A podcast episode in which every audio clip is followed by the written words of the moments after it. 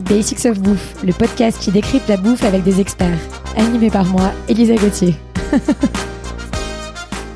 Pour cette nouvelle série sur le vin, je suis très très contente d'accueillir Fleur Godard. Fleur est une dealeuse, une grossiste en vin et volaille, féministe revendiquée et autrice.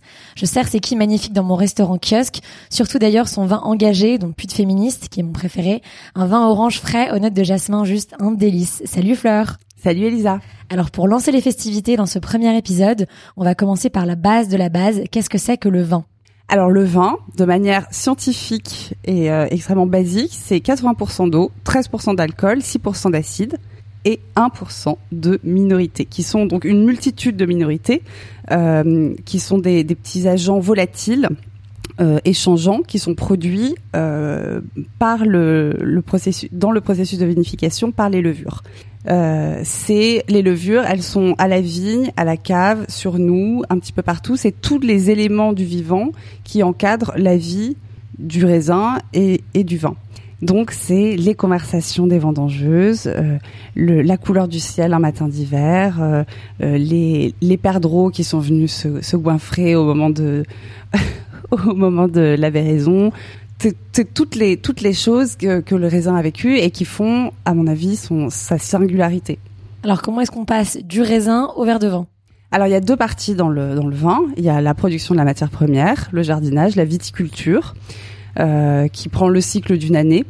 L'hiver, la vigne d'or. Euh, au matin, au printemps, on la on, on commence la taille. Il faut qu'on ait terminé en mars, donc c'est pas tout à fait au printemps. Euh, ensuite, on va faire toute une saison de travaux en verre, c'est toute la gestion de la végétation. Puis, il y a euh, les premières maturités. Euh, à partir de la fleur de la vigne, on compte 100 jours. Il y a une espèce de décompte jusqu'à la maturité a priori idéale.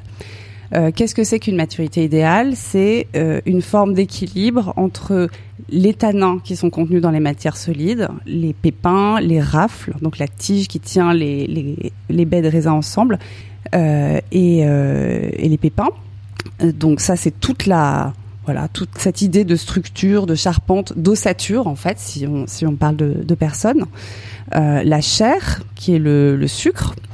Ça, c'est facile, c'est la maturité, c'est le soleil. Et ensuite, l'idée de l'acidité, qui est une grande famille différente, qui vient à la fois euh, de, de la minéralité du sol, donc qui va dépendre de l'enracinement de la vigne et de comment elle est, euh, à quel point les sols sont vivants ou pas, et, euh, et, de différents acides qui sont produits au cours de la, de la vinification, qui sont présents dans le raisin, puis transformés et, euh, et, euh, et qui parfois apparaissent en cours de, en cours de route.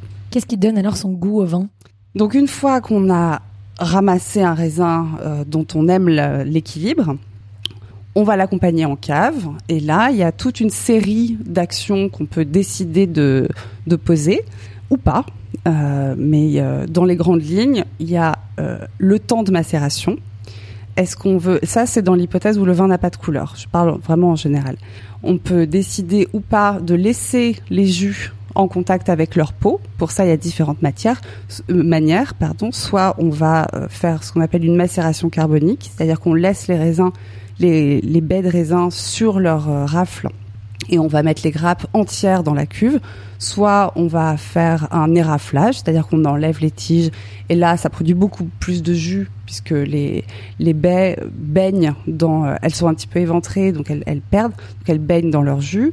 Euh, soit on fait un pressurage direct. Euh, et on va séparer tout de suite les matières solides du, liquide.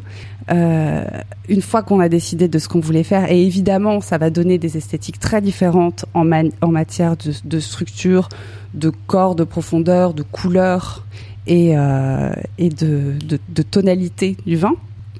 Euh, il y a euh, l'histoire de des fermentations. Il y en a plusieurs. Donc les fermentations, c'est des levures qui font la course avec des bactéries. Euh, on souhaite que les populations de levures soient les, plus variées possibles, parce que plus elles sont euh, euh, riches et, et, nombreuses, et plus le vin est complexe et profond. Euh, et hum, tous, ils veulent manger des sucres.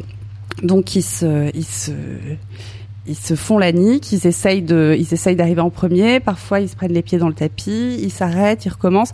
Mais c'est une espèce de, de, moment assez palpitant. Euh, où on, on, essaye de terminer ça. On souhaite que ça se termine avant l'hiver parce que dès que la température redescend, les fermentations s'arrêtent parce que ni les levures ni les bactéries ne, sont confortables dans dans un, milieu qui est trop frais. Et, euh, et, donc une fois que ces fermentations sont finies, il y a la malolactique, qui est la transformation des acides maliques en acides lactiques. Ça aussi, c'est une histoire de plus et de moins dans, dans les valeurs euh, acides. Et au bout de ça, on a euh, un bébé vin qui est qui, qui, qui sait à peine euh, euh, ramper, rampouiller. Euh, parfois, euh, c'est super d'avoir un vin très juvénile parce qu'il sera sur des, choses très primaires, des, fruits, des fleurs, des choses gourmandes et faciles et accessibles à, tous. On appelle ça des vins de soif euh, ou des vins primeurs. Et puis si on a un petit peu plus d'ambition et qu'on trouve que le jus a des choses à, dire plus complexes, on peut lui payer des études, le mettre en élevage ou dans des cuves ou dans des barriques ou dans des amphores. Et tout ça, ça va imprimer aussi une personnalité différente en termes de d'arômes. Puis on met en bouteille et puis ensuite on le laisse reposer un petit peu une fois que euh, une, une fois qu'il a été mis en bouteille. C'est quand même un un grand mouvement de passer d'un contenant où on est tous ensemble en, rêve partie euh, à, un tout petit endroit où on est tout seul. Et, euh, et après, c'est parti. Hyper intéressant. Et dans le prochain épisode, on va parler de vin nature, qui est un sujet que tu aimes beaucoup, je crois. Merci Fleur. Merci Lisa. Merci à tous d'avoir écouté cet épisode. J'espère qu'il vous a plu. Retrouvez-moi autour d'un café à mon restaurant kiosque, KIOSK, rdvo kiosque sur Instagram. À lundi prochain pour un nouvel épisode de Basics of Bouffe.